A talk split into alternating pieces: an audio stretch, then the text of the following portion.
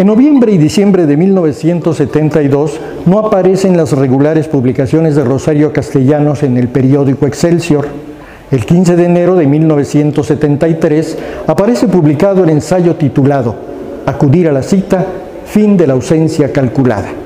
En esta publicación explica por qué no aparecieron sus columnas y expresa un formal propósito de año nuevo de acudir a la cita semanal que tiene con sus lectores, porque con su característica ironía asume que su lector notó su ausencia.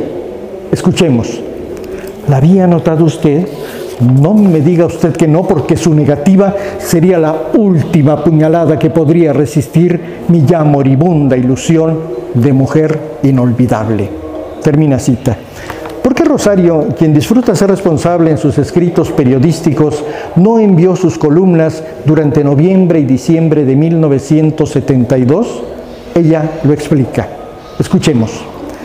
Si tomamos en cuenta que durante mi estancia de 20 días en México dicté 10 conferencias, di cuantos recitales de poemas me solicitaron y accedí a mañana, tarde y noche a cuanta entrevista de prensa, radio y televisión se me propuso, no es nada raro que se me recrudeciera el complejo de ajonjolí de todos los moles que padezco.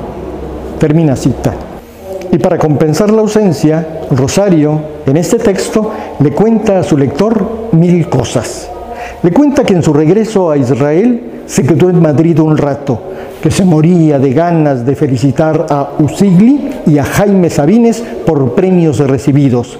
Y recuerda una Navidad que pasó en el rancho de su papá en las márgenes del río Grijalva.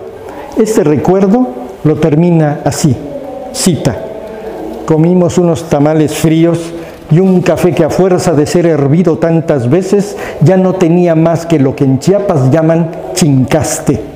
Termina cita.